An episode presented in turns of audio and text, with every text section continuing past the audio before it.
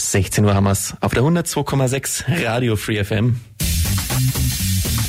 Radio Free FM präsentiert die Plattform. Die Stunde, in der ihr zu Wort kommt. Ihr wollt euren Verein oder eine neue Initiative vorstellen? Ein spezielles Thema soll mehr Aufmerksamkeit bekommen? Dann seid ihr hier richtig. Montag bis Donnerstag von 4 bis 5 und am Sonntag in der Wiederholung ab 12. Interessiert? Mails unter plattform at freefm.de oder Ulm 938 6284. Radio 4FM mit der Plattform und heute haben wir ein ganz gedankenspielerisches Thema, etwas Psychologisches in der Plattform. Mein Name ist Maximilian Strauß und wir bewegen uns heute mit Psychotherapeutin Elisa Maria Schmid in den kommenden 60 Minuten durch ein Thema, das leider nicht so schön ist und viele Kinder und Jugendliche betrifft. Und das ist die Selbstverletzung im Kinder- und Jugendalter. Aber bevor wir da gleich näher einsteigen und in den kommenden 60 Minuten die Details klären, was die Hintergründe dazu sind, wie es dazu kommt, wie man ihnen helfen kann und was alles um dieses Thema herum getan wird, sage ich erstmal, Elisa, herzlich willkommen bei Radio Free FM. Schön, dass du den Weg zu mir ins Studio gefunden hast. Vielen Dank, ich freue mich sehr hier zu sein. Freut mich, dass du dir die Zeit genommen hast, mir in den kommenden 60 Minuten ein bisschen was über das Thema Selbstverletzung bei Kindern und Jugendlichen zu berichten und vor allem natürlich auch, und so viel kann ich schon mal verraten, auch deine Arbeit, deine Studie dann näher vorzustellen. Bevor wir auf die zu sprechen kommen, möchte ich natürlich zum einen erstmal wissen, wer du bist, was du machst und dir natürlich auch in diesem Zuge die Möglichkeit geben, dich mal kurz selbst vorzustellen. Okay, hallo, ich bin Elisa. Ähm, ich bin seit letzten Sommer approbierte Psychotherapeutin im äh, verhaltenstherapeutischen Bereich und ich arbeite seit ähm, anderthalb Jahren an einem ganz spannenden Projekt der Uni Ulm in Kooperation mit der Uniklinik Ulm und dem Christospart Göppingen und das ist das schon erwähnte Thema Selbstverletzungen im Jugendalter. Vielleicht erstmal die Frage von mir. Du bist Psychotherapeutin, hast wahrscheinlich zuvor dementsprechend Psychologie studiert. War das schon immer von Kindestagen an ein Themengebiet, wo du gesagt hast, ja, das möchtest du unbedingt machen, du möchtest was Psychologisches machen? Oder wie hat sich das im Laufe deines Lebens ergeben, dass du diesen Weg der Karriere eingeschlagen hast? Tatsächlich hat sich das schon so im Teenageralter irgendwann eingestellt, dass ich ähm, den Beruf kennengelernt habe, dass ich gedacht habe, Mensch, das ist etwas, was mir gefällt, was zu mir passt. Ich unterhalte mich gerne mit Personen, ich bin sehr interessiert und neugierig und da kam dann schon die Idee mit Psychotherapeutin und dann habe ich auch Psychologie studiert und im Anschluss eine dreijährige Ausbildung gemacht. Genau. Also das heißt, wie du, wie du gerade gefragt hast, ja, das war schon immer mein Interesse und da freue ich mich total, dass ich den Weg auch gehen konnte. Jetzt ist ja die Psychotherapie insgesamt eigentlich ein viel breiteres Spektrum. Da gehört ja, sage ich mal, jetzt wie wir heute als Schwerpunkt in der Sendung haben, die Selbstverletzung bei Jugendlichen ist ja nur ein Ausschnitt davon. Hast du ganz gezielt dieses Themengebiet auch gewählt, dass du gesagt hast, du möchtest noch mehr in diese Richtung gerade Selbstverletzung bei Jugendlichen machen oder warum hast du dich um, sag ich mal, vorweg zu deiner Studie dich zu fragen, wie kam es, dass du gerade in diese Richtung dann die Studie gemacht hast? Ähm, ich finde tatsächlich, dass das Thema Selbstverletzungen ein ganz spannendes und auch relevantes Thema ist. Aus dem Grund, dass das ganz oft in der, in der, im Jugendalter beginnt, also mit 12, 13 beginnen, sage ich mal, die häufigsten ähm, mit selbstverletzendem Verhalten. Es zieht sich dann teilweise bis ins Erwachsenenalter durch und das ist dann auch manchmal sehr, sehr schwierig, das wieder loszuwerden. Und das finde ich ganz spannend, weil ich eben mit Kindern und Jugendlichen arbeite, aber auch mit Erwachsenen und das so spannend spannend finde, dass diese Symptome oder diese Beschwerden teilweise einen ein Leben lang begleiten. Wir sprechen immer von Kindern und Jugendlichen. In welchem Altersgebiet bewegen wir uns denn da? Naja, im Bereich Kinder und Jugend für Psychotherapie kann man schon als Säugling, als Baby ähm, tatsächlich therapeutisch ähm, in, äh, bei, bei uns sich vorstellen, zum Beispiel in der Kinder- und Jugendpraxis, in der ich arbeite. Aber man kann auch ähm, vor allen Dingen jetzt im Bereich selbstverletzendes Verhalten ähm, ist vor allem Dingen der Bereich 12 und 13, wobei das ist, glaube ich, in vielen sozialen ähm, Wissenschaften so, es gibt keinen genauen Punkt. Also es gibt auch Personen, die berichten, sie haben schon mit zehn Jahren angefangen, sich selbst zu verletzen. Dann gibt es andere, die berichten, sie haben es mit 15 gemacht. Also das heißt, da gibt es ganz viel, sage ich mal, Varianz. Das Spektrum ist sehr breit. Lässt sich da vielleicht auch eine gewisse Veranlagung schon relativ früh feststellen, wenn du sagst, im Säuglingsalter kann man damit schon ein Stück weit beginnen? Mmh. Also, dass man im Säuglingsalter eventuell therapeutische Unterstützung benötigt. Das kann tatsächlich auftreten, wenn man merkt, da gibt es zum Beispiel eine Intelligenzminderung und es gibt eine Art von Behinderung ähm, bei der Geburt. Also das hat dann nichts mit Selbstverletzung zu tun, aber der Grund, warum manchmal Personen sich schon recht früh sozusagen in Therapie begeben oder ähm, da eine gewisse Unterstützung bekommen. Jetzt nennt sich das Überthema beziehungsweise das konkrete Thema Selbstverletzung ja nicht suzidiales, selbstverletzendes Verhalten. Ja, genau. Ein, ein Zungenbrecher. Ein, ein Zungenbrecherbegriff, ähm, den wir aber gerne an der Stelle vielleicht mal ausrollen können und mal erklären können, was ist denn dieses NSSV überhaupt? Genau, also das ist total sinnvoll, weil manchmal sagt man NSSV, weil nicht suizidales, selbstverletzendes Verhalten einfach doch ein sehr langer Begriff ist. Es geht dabei darum, dass sich Personen freiwillig und bewusst selbst ähm, Schaden zufügen, und zwar indem sie die Haut mit Absicht verletzen. Und da ist aber eben keine direkte Absicht dahinter, sich zu töten. Und ganz klassisch oder sehr typisch ist tatsächlich das sogenannte Ritzen in dem Bereich. Ist Ritzen tatsächlich dann die einzigste Form, wie es auftreten kann? Oder gibt es da auch, sage ich mal, noch so ein paar einzelne andere Formen, die einem auch begegnen können, die genauso zum NSSV, also zum nicht suizidialen, selbstverletzenden Verhalten gehört? Ähm, das ist tatsächlich ganz spannend, weil es gibt ähm, auch, sag ich mal, sehr, sehr salopp gesagt, gibt es Unterschiede bei ähm, Mädchen und Jungs. Ähm, Mädchen tendieren teil, also tendenziell eher dazu, sich zu ritzen, während Jungs auch ähm, zum Beispiel mit der Faust gegen die Wand schlagen. Das ist natürlich überhaupt nicht ein Muss und das heißt nicht, dass es, dass man weniger feminin ist, wenn man ähm, irgendwo mit der Hand dagegen schlägt, aber das wurde halt in manchen Studien so ein bisschen untersucht und es gibt tatsächlich ein riesiges Spektrum an Möglichkeiten, die Haut zu verletzen. Das kann Kratzen sein, das kann Verbrennen sein, das kann Schlagen sein oder Schneiden.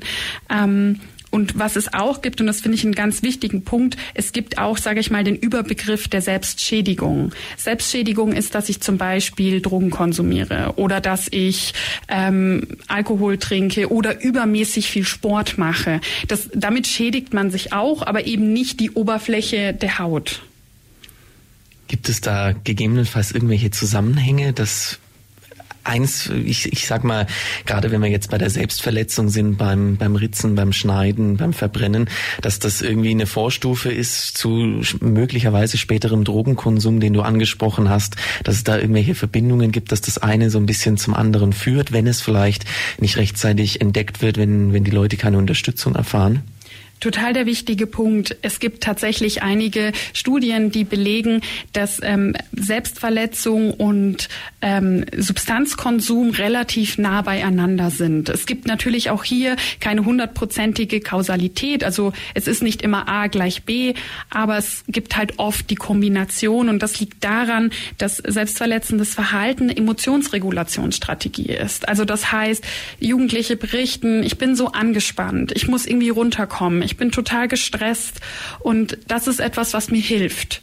Und das haben wir ja zum Beispiel allein von Zigaretten hat das ja auch oder berichten ja auch ganz viele, das hat eine sehr beruhigende Wirkung und das kann Alkohol oder auch Gras ebenfalls haben.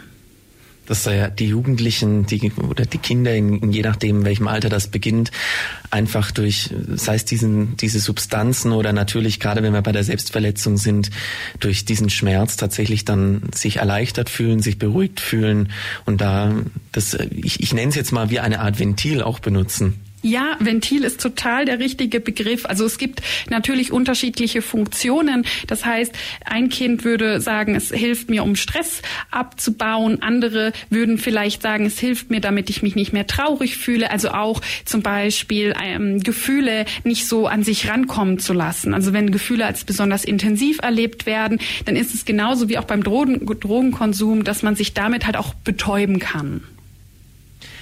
Jetzt hast du im Rahmen deiner Doktorarbeit, wie wir im Vorgespräch schon kurz angesprochen haben, eine Studie zum Thema Selbstverletzung bei Jugendlichen begonnen. Genau. Also die Studie läuft tatsächlich auch schon seit einem Jahr und äh, der Pilot ist jetzt abgeschlossen und sehr vielversprechend. Und nach dem Pilot findet jetzt gerade die, sag ich mal, große Studie statt. Das heißt, ich suche gerade nach Teilnehmern, aber eben nach mehr Teilnehmern, als ich das für den Pilot hatte, um zu gucken, ist das Ergebnis in einer größeren Gruppe ebenfalls noch zu finden. Das heißt, ihr habt erstmal einen Pilot gemacht und generell mit ein paar wenigen Probanden vorgetastet, na, wie sieht's denn aus in, in, unser, in unserer Forschungsfrage? Wie sind da so die ersten Resultate? Und die waren jetzt so, dass ihr gesagt habt, ja, ihr möchtet eine größer angelegte Studie machen, möchtet die Ergebnisse überprüfen und dann quantitativ ja. verifiziert dann auch die genau. Studie auswerten. Richtig, genau. Das klingt auf jeden Fall wahnsinnig spannend und ich freue mich, dass wir da in den nächsten Minuten noch mehr drüber erfahren werden, wie die Studie so aussieht, was ihr da macht und natürlich auch noch mehr über das Thema Selbstverletzung bei Jugendlichen erfahren, was die Hintergründe sind, wie es dazu kommt und vor allem natürlich auch, wie man ihnen vielleicht helfen kann, wie man das rechtzeitig erkennt. Das heute in der Plattform auf FreeFM. FM, die 102,6 mit der Plattform und Elisa Maria Schmid Sie ist Psychotherapeutin und beschäftigt sich mit der Studie zu Selbstverletzung bei Jugendlichen, ist bei mir heute zu Gast im Studio und wir haben eben schon darüber gesprochen, dass sie Psychologie schon immer interessiert hat und dass das nicht suizidiale selbstverletzende Verhalten bei Kindern kurz NSSV ein schwieriges Thema ist, das mehr Aufmerksamkeit benötigt. Deswegen ist sie natürlich auch hier und berichtet mir sehr ausführlich davon. Die Frage, der ich jetzt etwas nachgehen möchte, ist ein bisschen die Hintergründe dazu zu erläutern. Wir haben geklärt, was das Verhalten ist, wenn man sich ritzt, wenn man sich verbrennt oder einfach selbst Schaden zufügt, wobei es natürlich eine Sonderform ist von selbstschädigendem Verhalten. Aber wie kommt es denn überhaupt dazu? Was sind die Hintergründe, dass Kinder und Jugendliche mit so einem Verhalten anfangen, dass sie anfangen, sich zu ritzen, irgendwie die Haut beschädigen oder sich anderweitig Schaden zufügt? Und Elisa, du kannst uns da bestimmt viel darüber erzählen, hast in deiner Studie bestimmt auch schon erste Dinge herausgefunden und wir freuen uns, wenn du jetzt ein bisschen die Hintergründe dazu erläuterst. Ähm, tatsächlich gibt es nicht den Grund, weswegen man anfängt, sich selbst zu verletzen. Ähm, wenn man Personen oder Jugendliche fragt, dann berichten sie, dass sie sagen, Mensch, ich habe das irgendwo bei einer Freundin gesehen oder es war vielleicht auch ein kompletter Zufall, dass man in dem Moment, ähm, weil sie nicht irgendwo angestoßen ist und dann gab es einen Schmerz und der Schmerz hat aber geholfen, dass man für einen Moment nicht grübelt oder dass man irgendwie emotional leidet und das kann generell bei so Punkten sein. Auch vielleicht sowas wie, ich habe mich mal über, ich habe zu viel gegessen und habe danach gemerkt, dass es mir einfach nur so ein bisschen übel war und ich hatte keinen anderen Platz mehr für andere Emotionen, für andere Gedanken. Und wenn man einmal diese Erfahrung gemacht hat, kann es sehr gut sein, dass man sagt, ich wiederhole das. Und eben auch, was man feststellt, ist, dass in sozialen Medien teilweise das auch sehr dargestellt wird, sehr thematisiert wird. Teilweise bilden sich da sogar, sage ich mal, Communities, ähm, wo man sich austauschen kann. Und das ist dann vielleicht auch nochmal ein Aspekt Also es gibt verschiedene Gründe. Der häufigste ist, dass es für die Emotion, Emotionsregulation ähm, dient, dass das etwas ist, was in dem Moment als hilfreich empfunden wird. Jetzt würde ich ja mal sagen, ich meine Emotionen, wir haben täglich viele Emotionen, man ist vielleicht mal schlecht drauf oder du hattest jetzt angesprochen, man hat zu viel gegessen und fühlt sich irgendwie voll oder erschöpft oder irgendwas in diese Richtung. Ähm, wie passiert es tatsächlich, dass da dann dieser Schritt kommt von, man hat diese Emotionen und man geht hin, tatsächlich dann auch zu sagen, okay, um, um diese Emotion abzubauen oder um irgendwie mit der Emotion umgehen zu können, fange ich jetzt an, mich selbst zu verletzen. Also wenn ich jetzt viel gegessen habe, dann ist das jetzt nicht mein Gedanke. Mhm. Was ähm, auch da gibt es ganz unterschiedliche Punkte. Also es kann auch sowas sein, wie dass man vielleicht ähm, vielleicht relativ viel leisten muss in seinem Alltag, also dass man vielleicht als Jugendlicher der Meinung hat, okay, in der Schule ist es super stressig, ich möchte gerne dazugehören, ich entferne mich immer mehr aus meinem eigenen Elternhaus, ich lerne Leute kennen und bilde meine neuen Systeme, die ich selbst wähle. Früher als Kind hatte man dann so Spieldates, die haben die Eltern ausgemacht und jetzt suche ich mir aber bewusster mal meine eigenen Freunde aus. Das heißt, man ist in so einer Phase, in der man sich teilweise vom Elternhaus löst und das kann sein, dass das einfach, wenn man sich, wenn dieser Ablöseprozess ein bisschen schwierig ist, dann kann es sein, dass man sich irgendwo eine gewisse Autonomie wünscht. Also irgendwie, ich möchte selbst bestimmen, was ich tue. Ich möchte mich selbst kontrollieren. Und das kann zum Beispiel einfach sein, dass ich sage, ich achte darauf, wie viel ich esse, das kontrolliere ich selbst. Oder auch, was ich mit meinem Körper mache, das ist auch meins und da darf ich nur hingucken und andere eben nicht. Und es kann aber genauso gut auch sein, dass man vielleicht sagt, ich habe einen Freundeskreis und alle in meinem Freundeskreis machen das und das ist cool und muss nicht unbedingt cool sein, aber das ist etwas, was ich von meinen Freunden mir so ein bisschen abgeguckt habe. Es kann auch die Option sein, dass man sagt, okay, in meiner Familie Familie ist es sehr chaotisch. Ähm, vielleicht kriege ich da auch manchmal nicht die Unterstützung, die ich brauche, fühle mich vielleicht auch übersehen und in einer Art und Weise kriege ich zum Beispiel durch ein selbstverletzendes Verhalten auch einmal die Aufmerksamkeit. Also das heißt nicht, dass man sich verletzt, um Aufmerksamkeit automatisch zu bekommen, aber das kann unter anderem einer der Gründe sein.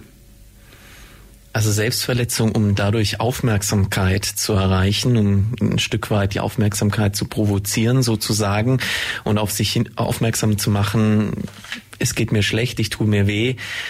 Und in diese, in diese Richtung, sage ich mal, die Personen versuchen anzusprechen.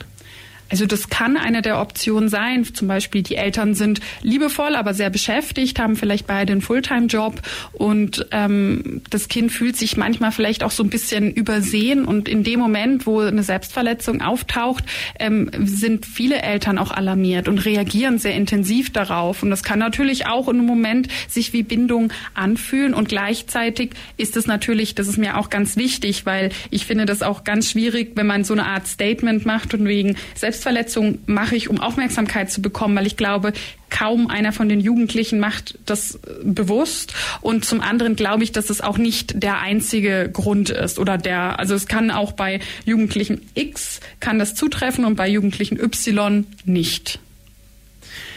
Jetzt hast du ja, wir haben ja gesagt, an sich, man kann dadurch diese Aufmerksamkeit provozieren. Das setzt aber natürlich voraus, dass die Jugendlichen auch dieses selbstverletzende Verhalten beziehungsweise, ich sage mal, das Resultat davon, also die beschädigte Haut, dann auch tatsächlich zeigen beziehungsweise sichtbar irgendwo ähm, diese Stellen oder diese je nachdem Verwunden, die dadurch entstehen, natürlich auch ähm, sichtbar sind für ihr Umfeld. Gibt es auch den Fall, dass Jugendliche das eher im, im Verborgenen machen und das gar nicht so zeigen? Genau ähm, total wichtig, dass du das anmerkst. Das ist, finde ich, nämlich auch ein ganz gutes, äh, gutes Indiz, dass es eben nicht nur um Aufmerksamkeit geht, weil viele das auch sehr verstecken. Also da gab es jetzt zum Beispiel, fand ich eine ganz, einen ganz spannenden Artikel im Spiegel. Ähm, das war so eine eigene Reportage aus dem eigenen Leben von, von dem Autor, der halt berichtet, dass das irgendwie auch ein Jahr oder so an der Familie vorbeigegangen ist, dass das nicht aufgefallen ist. Ähm, die, die Tochter oder die Betroffene hatte zum Beispiel ähm, über den Winter hat man lange Kleider Kleidung an und da fällt es auch nicht weiter auf. Und im Sommer hatte sie dann vielleicht auch lange Kleidung an und dann denkt man, ja, okay, der ist halt schnell kalt oder es gilt vielleicht als modern und ähm, trotzdem wundert man sich dann vielleicht trotzdem, wenn bei gefühlten 40 Grad ähm, eine lange Hose und auch ein langer Pulli getragen wird.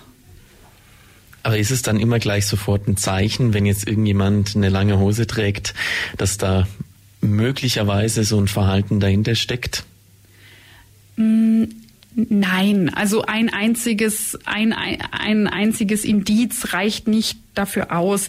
Ähm, was man natürlich so ein bisschen beachten kann, ist, was ist der Grund, warum die Person immer zum Beispiel lange Kleidung trägt. Das kann man ja auch nachfragen. Vielleicht ist das auch jemand, dem einfach schnell kalt ist oder dauernd kalt ist. Aber es gibt halt andere Indizien, wie, also ich würde sagen, das kann man vielleicht so ein bisschen aufsummieren. Wenn man sagt, okay, äh, lange Kleidung, dann ist das sozusagen ein Punkt. Und dann könnte man gucken, hat denn die Person häufig irgendwelche Schrammen oder Verletzungen, die man sieht, obwohl lange Kleidung getragen wird oder verbringt die Person sehr viel Zeit alleine, ähm, zum Beispiel auch irgendwie auf der Toilette oder an isolierten Orten. Dass Jugendliche viel Zeit zum Beispiel im Zimmer verbringen, finde ich jetzt nicht ganz ungewöhnlich. Ähm, gibt es vielleicht auch andere riskante Verhaltensweisen, dass man merkt, okay, mein Kind macht exzessiven Sport oder es trinkt äh, irgendwie Alkohol in Mengen, die vielleicht nicht, nicht ähm, ideal oder angemessen sind für das Alter ähm, gibt es vielleicht auch irgendwie ein Zeichen für eine Depression oder dass die Person sich halt sozial zurückzieht, vielleicht auch weniger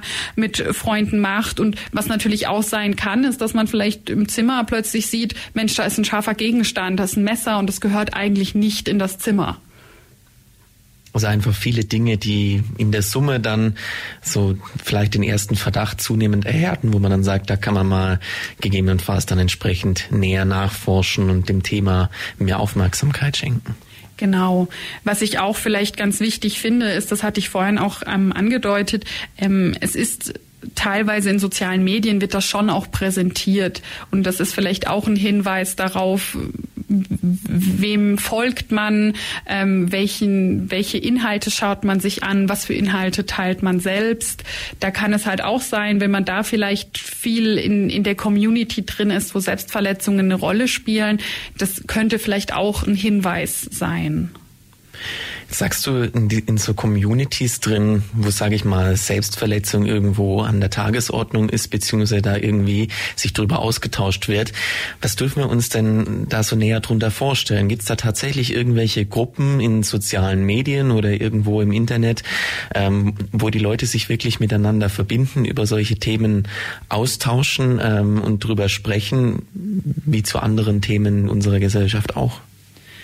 Ja, das ähm, also wenn man wenn man ein paar Schlagworte bezüglich Selbstverletzung zum Beispiel in Instagram eingibt, dann findet man unglaublich viele Treffer und da wird auch teilweise gibt es so eine Art ähm, Chatfunktion ist es in Instagram ja nicht, aber man hat ja eine Kommentarfunktion, wo man auch teilweise sieht, die vernetzen sich da miteinander, ähm, dass sie private Nachrichten dann miteinander anfangen auszutauschen. Ich war vor ein paar Wochen auch in einer Jugendgruppe und habe mich mit denen über das Thema unterhalten und auch mit denen besprochen, wie relevant oder unrelevant sie das Thema halten. Die haben auch berichtet, dass sie zum Beispiel in WhatsApp eigene Gruppen gemacht haben, wo sie sich ganz explizit Bilder schicken. Also das heißt überhaupt nicht in so einer Plattform wie Instagram, die für alle zugänglich ist, sondern teilweise wirklich, ähm, dass vielleicht sozusagen fünf Freunde oder fünf Bekannte ähm, da ganz privat das miteinander teilen. Wenn wir nochmal auf das Thema Instagram zum Beispiel zurückkommen, beziehungsweise eher auf das Thema, wenn das Medium dann tatsächlich öffentlich ist, so dass es jetzt nicht nur die wie von dir angeführten fünf Freunde sehen, wo man irgendwie in der quasi in sich geschlossenen, für die Umwelt nicht so sichtbaren Gruppe sich nur untereinander austauscht, sondern tatsächlich sich auf Plattformen bewegt, die dann öffentlich wirksam sind, wo das mehrere Menschen sehen können, wo man natürlich auch selbst Inhalte von anderen Menschen sehen kann, die man womöglich gar nicht kennt, noch nie gesehen hat, die von wo ganz anders herkommen, hat das irgendwo einen, einen gewissen Einfluss oder eine gewisse Wirkung, dass man diese Communities sagt, ähm, da wäre ein Ansatzpunkt mal äh, drauf einzugehen und zu sagen, hier müssen wir eigentlich auf die Leute zugehen, an den Stellen irgendwo aufmerksam machen, dass das ein heikles Thema ist, dass sie sich vielleicht auch Unterstützung suchen. Wir sind da vielleicht auch beim Stichwort ein Stück weit Medienkonsum. Mhm. Ähm, es ist ganz spannend, weil ich glaube, vor allen Dingen durch Corona und man konnte nicht in die Schule gehen, ist dieses Thema ähm, Internetnutzung, soziale Medien noch mal mehr angestiegen. Und da gibt es auch jetzt schon ein paar sehr spannende Studien ähm, aus Wien zum Beispiel. Und die haben so ein bisschen mal untersucht, ähm, was für Bilder werden gepostet und wie reagieren Personen darauf. Und da gab es, ich glaube, es gab, gab drei Überkategorien. Und zwar Leute reagieren, ähm, in, indem sie mitfühlend sind, dass sie sagen, du brauchst Hilfe und wenn du reden möchtest, dann wende dich doch an mich. Dann gibt es ähm, eine Kategorie, die recht abwertend ist, die da auch teilweise sehr beleidigt und auch sagt, die Personen sollen sich halt verziehen. Und dann gibt es noch die dritte Kategorie und die dritte Kategorie ist die, die sagt, Mensch, das sieht irgendwie krass aus, das sieht cool aus. Ähm, so, so intensiv verletzen wie du, das kann ich gar nicht. Also das sind sozusagen die drei Strategien, die man in dieser Studie dann tatsächlich festgestellt hat, wie, wie man reagiert in dem Bereich. Und ähm, manche Plattformen haben sich da auch, haben auch darauf reagiert. Zum Beispiel bei Instagram werden gewisse Inhalte ähm, erstmal sozusagen ähm, un, also dass man sie nicht direkt erkennen kann. Und man muss dann draufdrücken, es gibt so eine Triggerwarnung. Und ich hatte selbst mal einfach, äh, weil ich neugierig war, geguckt in Instagram nach ähm, so Schlagworten wie selbstverletzendes Verhalten. Und dann kam auch von Instagram direkt die Rückmeldung, hast du irgendwelche Probleme, ähm, klicke doch hier auf den Link, wenn das etwas ist, was dich belastet. Und da habe ich schon den Eindruck, dass es so eine gewisse Awareness gibt.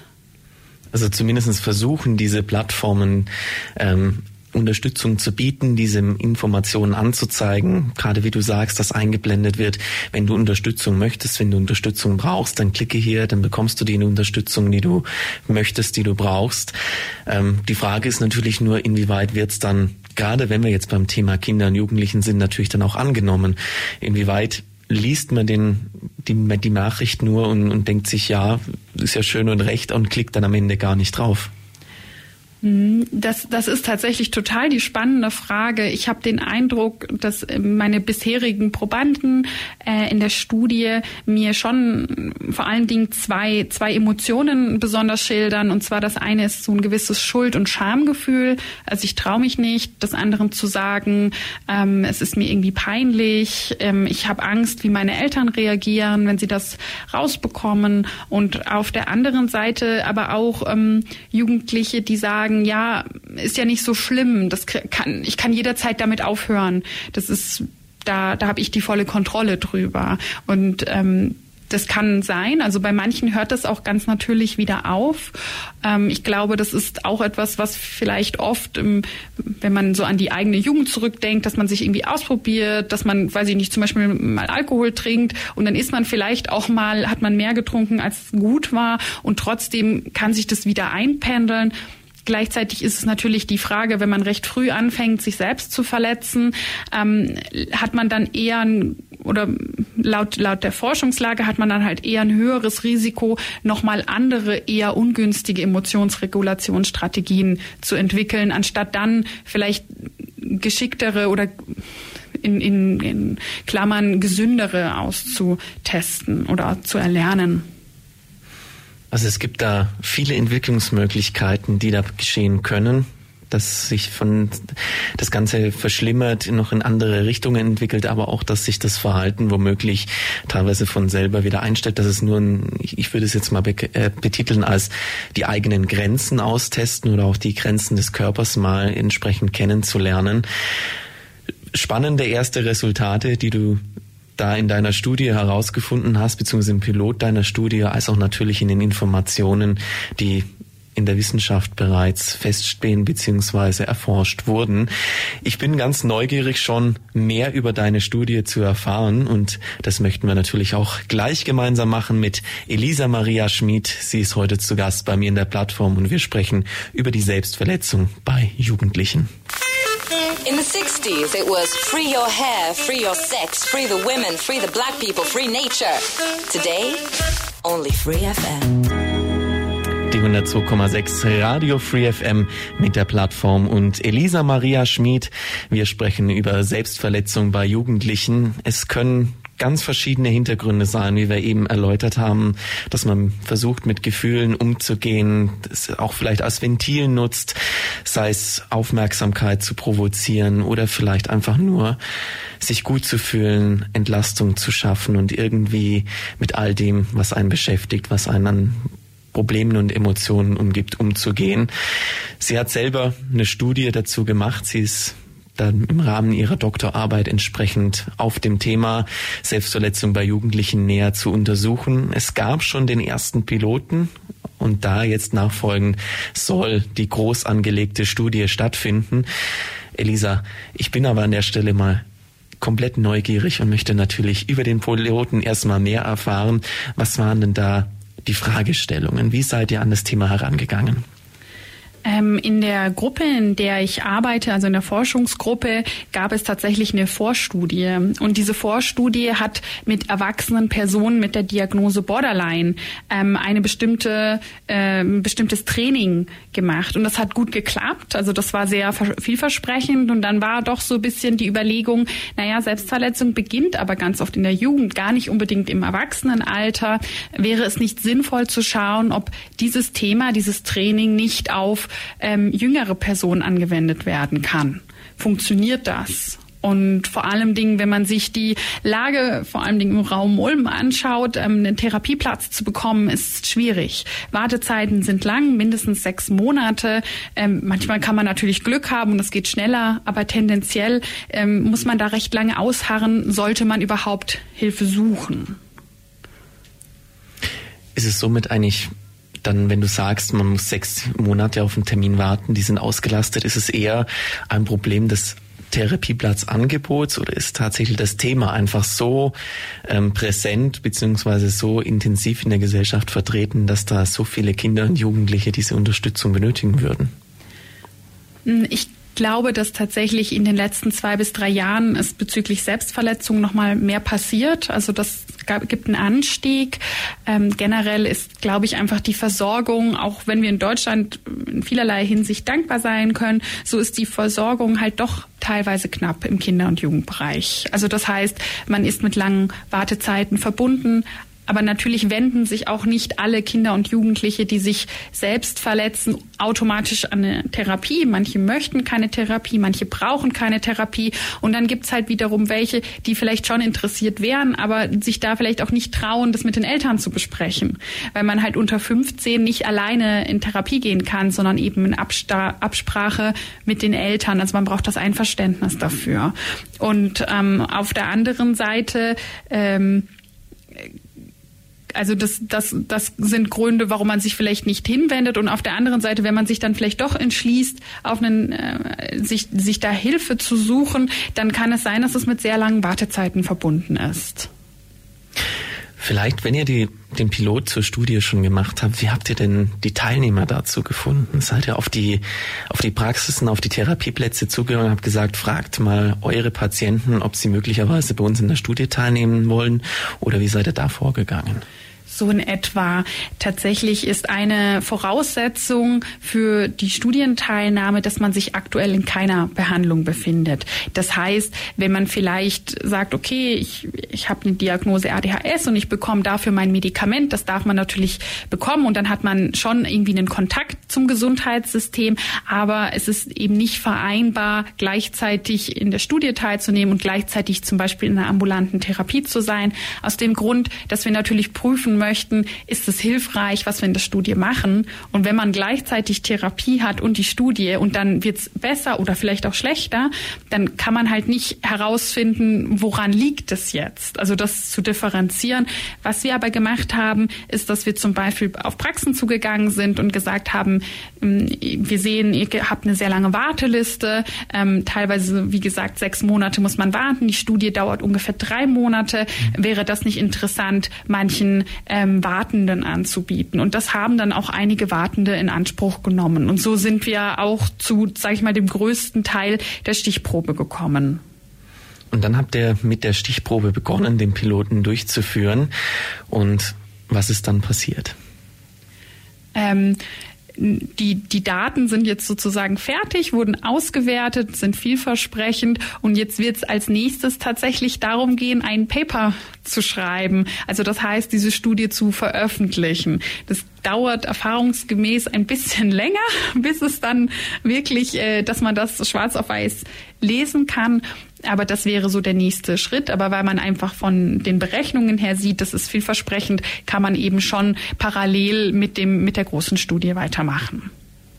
Vielleicht, wenn wir da mal ein bisschen ins Detail reingehen. Was war denn, sage ich mal, der Kernprozess eures Piloten, beziehungsweise was natürlich jetzt auch in der Studie dann sein soll, wie ihr die Kinder oder die Jugendlichen unterstützt hat, wie ihr an sie rangegangen seid? Mm, also es gibt tatsächlich ähm, Studien, die zeigen, oder vielleicht gar erstmal weg von den Studien. Ähm, wir Menschen tendieren dazu, uns ganz viel bildhaft vorzustellen. Also das heißt, wenn ich jetzt Urlaub zu dir sage, denkst du vielleicht an den Strand. Und wenn du ganz fantasievoll bist, dann spürst du vielleicht sogar den Wind im Gesicht. Und wenn ich jemand anderen fragen würde bei einem Schlagwort Urlaub, dann wird er vielleicht an die Berge denken. Also das heißt, wir tendieren sehr, sehr stark dazu, uns etwas vorzustellen und das auch irgendwie wie ein Kopfkino zu erleben. Und das sind Strategien, die wendet man auch im Bereich zum Beispiel Marketing an. Also die Werbung, die, die, da kann man ja auch teilweise, ähm, sage ich mal, sich richtig reinfühlen, wenn man so eine Parfümwerbung sieht, die an einem wunderschönen Ort ist. Und das heißt, jeder von uns oder nicht jeder von uns, aber die meisten von uns haben so eine Tendenz dazu, ähm, sehr, sehr mit Bildern zu arbeiten. Und Jetzt ist es so, dass man festgestellt hat in der Studie, dass 90 Prozent der Personen, die sich selbst verletzen, auch ein inneres Bild davon haben. Und Bilder sorgen dafür, dass die Wahrscheinlichkeiten, Verhalten in die Tat umzusetzen, dass die steigt. Das heißt, in dem Moment, wo ich mir vielleicht ein Bild von einer Selbstverletzung vorstelle, ist die Wahrscheinlichkeit, dass ich mich am Ende selbst verletze, höher. Es muss nicht die Minute danach passieren, aber das ist ein relativ häufiger Zusammenhang. Und wir haben uns dann überlegt, Mensch, was, was können, wie können wir vielleicht diese Bilder nutzen? Wie kann man diese Vorstellungskraft nutzen, die viele der Teilnehmer eben haben? Ähm, bisher gibt es im Bereich Selbstverletzung gibt es ähm, eine, eine recht typische Therapie, vor allen Dingen für mich als Verhaltenstherapeutin. Das ist die Dialekt-Behaviorale ähm, Therapie, DBT, und die arbeitet mit Skills. Das heißt, das ist so eine bestimmte Strategie, um selbstverletzendes Verhalten zum Beispiel vorzubeugen vorzubeugen oder zu verhindern.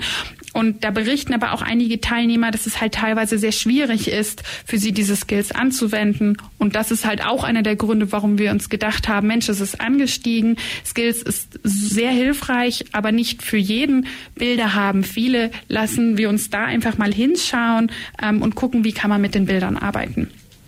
Und hier ähm, ist es auch tatsächlich so, es gibt eine Technik, die heißt Imagery Rescripting. Das mhm. ist eine Technik, die gibt schon seit vielen Jahren, die hat sich sehr bewährt, die ist ganz ursprünglich in der Traumabehandlung entstanden. Und ähm, diese, diese Technik haben wir jetzt angewendet in Kombination mit dem Bild von selbstverletzendem Verhalten. Das heißt, ihr versucht eigentlich das bereits existierende Bild, in dem sie sich selber verletzen oder vielleicht einfach verletzt auch sind, zu nehmen und ein bisschen in eine andere Richtung zu entwickeln, ihnen ein anderes Bild zu geben, beziehungsweise an das Bild anzuknüpfen, es ich nehme jetzt mal das Beispiel von dem Weihnachtsbaum, den man dann einfach umdekoriert und so wird aus einer Tanne ein Weihnachtsbaum. Ähm, einfach dieses Bild der Selbstverletzung zu nehmen und zu irgendwas Positiveren zu gestalten, ihnen Impulse, ähm, Details zu geben, die das dann in eine andere Richtung entwickeln, dass sie von diesem Selbstverletzungsdrang oder von diesem Selbstverletzungsakt dann auch eben wegkommen. Genau, richtig. Also das ist genau das, ähm, das Punkt, der Punkt, dass viele berichten halt von den Bildern, viele haben auch ein typisches Bild. Also das heißt, man hat ein inneres Skript und wir rescripten, also wir erstellen das Skript neu. Das heißt, dass ähm, einige Bereiche in dem Bild bleiben gleich. Also das Bild sollte nicht grundverschieden sein. Wie du jetzt gerade gesagt hast, das Beispiel mit dem Tannenbaum, das finde ich total klasse. Das heißt, wir haben immer einen Tannenbaum. Wir haben nicht plötzlich irgendwie einen Kaktus oder eine ganz, äh, weiß ich nicht, ein Tier, sondern wir haben immer einen Tannenbaum und der Tannenbaum kann dann einmal so dekoriert werden oder so. Genau.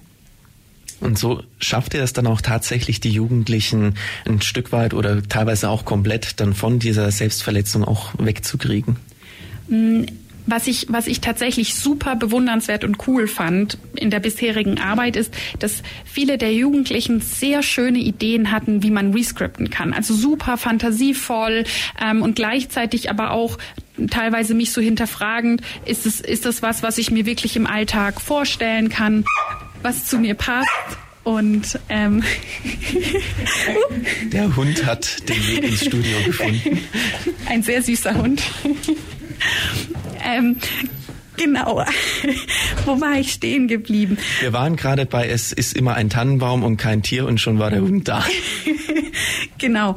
Ähm, und äh, das, das ist einfach eine Strategie, die wir anwenden, die sehr hilfreich ist. Und viele Kinder oder Jugendliche sind da wahnsinnig kreativ, haben total die tollen Ideen. Und das finde ich auch im Bereich ähm, Selbstständigkeit auch sehr, sehr schön, dass sie, dass ich ihnen da auch sehr das Ruder an die Hand geben kann. Also die äh, machen das meistens selbst und ich sitze nur nebendran und schreibe mit, was sie für tolle Ideen haben.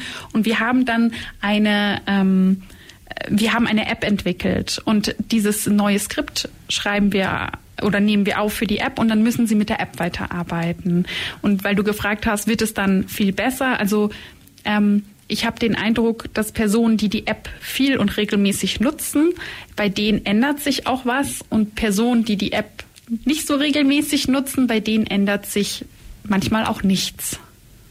Das heißt, wenn man da dann aktiv natürlich auch auf dieses Rescripting, wie er es nennt, dann auch eingeht, beziehungsweise das anwendet mit der App, in der eben diese Technik, beziehungsweise das verändernde neue Bild dann natürlich auch für die Probanden beziehungsweise für den Nutzer hinterlegt ist, dann auch nutzt, dann hat man da doch auch die Erfolge. Es, es klingt auf jeden Fall für mich so, als wäre der Pilot ich, ich will jetzt nicht sagen ein voller Erfolg, aber ein sehr, sehr guter Schritt in die richtige Richtung auf jeden Fall. Genau, also das ist ähm, ganz schönes, ähm, schönes Feedback gewesen, als man so die, die äh, Rückmeldungen in, in den Rechnungen gesehen hat, dass es einfach eine Verbesserung gab und gleichzeitig aber auch ganz wichtig dieser Faktor, ähm, wurde das Training wirklich auch verinnerlicht, indem man mit der App gearbeitet hat. Also auch da ist so ein bisschen der Appell ähm, an Eigenverantwortung. Das sind ja keine ganz kleinen Kinder mehr, sondern schon Jugendliche, die schon selbstständig Entscheidungen treffen können und da habe ich den Eindruck, das hilft sehr gut und gleichzeitig kann natürlich auch immer sein, egal wie gut man übt, dass es vielleicht eine Situation gibt, die wahnsinnig überfordernd ist, die ganz stressig ist. Und dann hat man einfach die Tendenz, in alte Verhaltensmuster zurückzugreifen. Und das ist aber nicht schlimm, das kann passieren, das gehört zum Prozess dazu, dass es nicht immer super glatt läuft und man macht einmal das Training und dann ähm, verletzt man sich nie wieder. Es geht tendenziell einfach darum, dass es sich reduziert, immer weniger wird über die Zeit dass man über die Zeit das selbstverletzende Verhalten reduziert und nach und nach möglichst natürlich auf den Punkt kommt, dass es gar kein Thema mehr ist und man es bleiben lässt. Das versucht Elisa Maria Schmid mit der App, mit dem Rescripting in ihrer Studie, die einen erfolgreichen Pilot hatte, wie sie uns eben erzählt hat, zu bewerkstelligen. Und jetzt steht die große Studie an, wie man da teilnehmen kann und wie man natürlich vielleicht auch selber sich fragen kann, verletzt sich womöglich mein Jugendlicher oder meine Jugendliche selbst? Das klären wir noch nach einem Song die 102,6 Radio Free FM mit Elisa Maria Schmid und dem Thema Selbstverletzung bei Jugendlichen. Sie haben erfolgreich den Pilot zu ihrer Studie schon abgeschlossen und haben dort durch sogenanntes Rescripting den Jugendlichen geholfen, beziehungsweise sie unterstützt und dazu animiert, das Bild der Selbstverletzung, das sie oftmals in sich tragen, zu einem besseren, positiveren Bild nach und nach umzubauen und dadurch die Selbstverletzung Stück für Stück zu reduzieren und im besten Fall irgendwann natürlich komplett hinter sich zu lassen.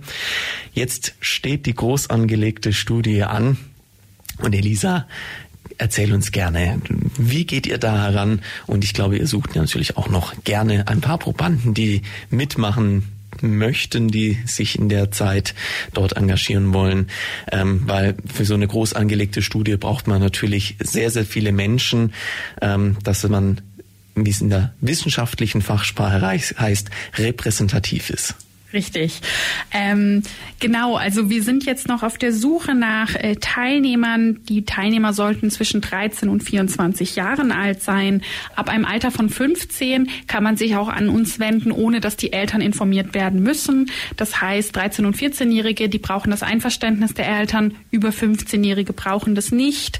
Ähm, die Standorte für die Studie sind vor allen Dingen in Ulm und in Göppingen. Aber auch da kann man sich miteinander abstimmen und manche Termine kann man auch auch online wahrnehmen. Das heißt, die Trainingstermine sollten in Person stattfinden, aber es gibt so Fragebögentermine, einfach um zu gucken, wie verändert sich das Verhalten, ähm, merkt man irgendwelche Strategien oder Tendenzen. Ähm, dafür gibt es die sogenannten Fragebögentermine und die kann man zum Beispiel auch online ähm, wahrnehmen. Und wenn man an allen teilnimmt, kriegt man am Ende auch 50 Euro. Ähm, das Training ist kostenlos und ähm, vielleicht auch, dass man einmal den groben Ablauf gehört hat. Das findet halt erstmal eine Kontaktaufnahme statt. Meistens ist das mit mir und da machen wir ein ganz kleines Telefonat, dass ich einfach nochmal erkläre, um was geht es in der Studie und dann prüft man, passt diese Studie zu mir, es, bin ich da gut geeignet. Jetzt hatte mich zum Beispiel letzte Woche jemand angerufen und die Person hat sich schon in einer ambulanten Therapie äh, befunden und das heißt, das war jetzt nicht möglich, dass sie in der Studie teilnimmt. Und ähm, das sind sozusagen die die groben Punkte, wie man, äh, wie man, wie man in Kontakt treten kann, ist zum einen, dass man uns schreiben kann. Also es gibt zum Beispiel die E-Mail-Adresse forschung.christophsbad.de. Das ist so eine relativ allgemeine E-Mail-Adresse. Man kann uns anrufen. Es gibt auch in Instagram ähm, ein, ein eigenes Profil dafür. Das heißt Psycho2Go. Da kann man sich auch gerne hinwenden oder eben eine E-Mail schreiben. Ich habe den Eindruck, manchmal kostet es doch ein bisschen Überwindung, jemand ganz Fremdes einfach anzurufen. Dann ist es leichter, vielleicht zu sagen, hier ist meine Nummer, kann ich umgekehrt angerufen werden. Und ansonsten ist das eben der übliche Weg über zum Beispiel Wartelisten zu gehen in Praxen und da die Leute zu kontaktieren und denen das anzubieten. Wir sind auch mit einigen Schulen in Kontakt und äh, da wollen wir zum Beispiel Flyer aufhängen. Das heißt, auch da kann man sozusagen sich mit uns irgendwie verknüpfen. Also wer auf jeden Fall Angst hat, sich bei Elisa und ihren Kolleginnen zu melden, ich kann schon mal vorab bestätigen, sie ist eine ganz liebe und nette Person. Ihr könnt also ganz vertrauensvoll auf sie zugehen. Und wenn wir gerade bei dieser Scheu sind, wir hatten vorher darüber gesprochen, dass sich manche Jugendliche, die sich selbst verletzen, so ein bisschen schämen und das gar nicht so richtig zugeben wollen. Oder eben auch der andere Fall, dass sie sagen, ja, ich habe doch das alles unter Kontrolle, ich kann jederzeit damit aufhören. Was hättest du dort vielleicht für einen Rat für diese zwei Gruppen, die somit ja entweder sich nicht trauen oder sagen, es ist doch gar kein Problem, dass sie vielleicht trotzdem auf euch zugehen und trotzdem an der Studie teilnehmen? Hm, also was ich zum Beispiel erlebe an Schulen ist, dass es da einen Vertrauenslehrer oder einen Schulpsychologen gibt ähm, und vielleicht gibt es da einfach auch mehr Kontakt. Das ist zumindest eine Person, der ist man auf dem Flur begegnet. Vielleicht hatte man auch schon das ein oder andere Gespräch und dann kann man auch zum Beispiel den Schulpsychologen bitten, dass er sich mit mir in Kontakt setzt. Oder eben, dass man sagt, ich frage vielleicht eine Freundin, der ich das anvertraue. Ähm, das sind, müssen nicht die Eltern sein, aber Geschwister, Freunde und sag, Mensch, da gibt es das und ich habe da aber Hemmungen, hilfst du mir vielleicht, äh, Kontakt aufzunehmen? Ähm, das sind, das sind vielleicht so Möglichkeiten, die die Hürde etwas nehmen, wenn man da vielleicht wirklich Scheu hat oder sich vielleicht auch schämt für Personen, die sagen, das ist überhaupt nicht mein Problem, ich habe da gar keine Schwierigkeiten. Wir haben tatsächlich auch eine Online-Umfrage und da würde ich vielleicht empfehlen, klickt euch mal durch die Online-Umfrage, nehmt euch ein bisschen Zeit, guckt, ähm, wie sehr passt das zu mir? Ist das vielleicht etwas, was doch ein bisschen schwierig ist? Ähm, und wenn man feststellt, Mensch, das trifft gar nicht auf mich zu, das berührt mich gar nicht, dann braucht man das vielleicht auch gar nicht. Also das ist alles freiwillig, man darf auch in die Studie kommen und wenn man merkt, das passt doch nicht zu mir, es gefällt mir nicht, dann darf man abbrechen. Also alles ist freiwillig, wir freuen uns, wenn man sich meldet und es ist genauso in Ordnung, wenn man sagt, das passt doch nicht zu mir. Vielleicht noch eine kurze abschließende letzte Frage, weil wir uns tatsächlich dem Ende schon entgegennähern. Wir hatten vorher geklärt, woran man das bemerken kann, ob eventuell das eigene Kind betroffen ist. Aber die viel wichtigere Frage ist vielleicht, wie geht man damit um? Das ist, glaube ich, unterschiedlich. Ich finde es, vielleicht ist das auch Geschmackssache. Ich finde es sinnvoll, ähm, auf die Person zuzugehen. Also sei es eine Freundin, sei es vielleicht das eigene Kind, ähm, dass man aber auch guckt, sind es gute Rahmenbedingungen. Also nicht, wenn das Kind irgendwie zwischen Tür und Angel und es möchte eigentlich zum Bus ähm, und das dann irgendwie, sag ich mal, auszuspucken, sondern in einem ruhigen Moment. Es kann auch sein, dass es vielleicht leichter ist für das Kind, wenn zum Beispiel nur ein Elternteil oder nur eine Freundin da drauf anspricht und da vielleicht auch einfach mal hinhören und äh, sehen, okay, da sind Verletzungen.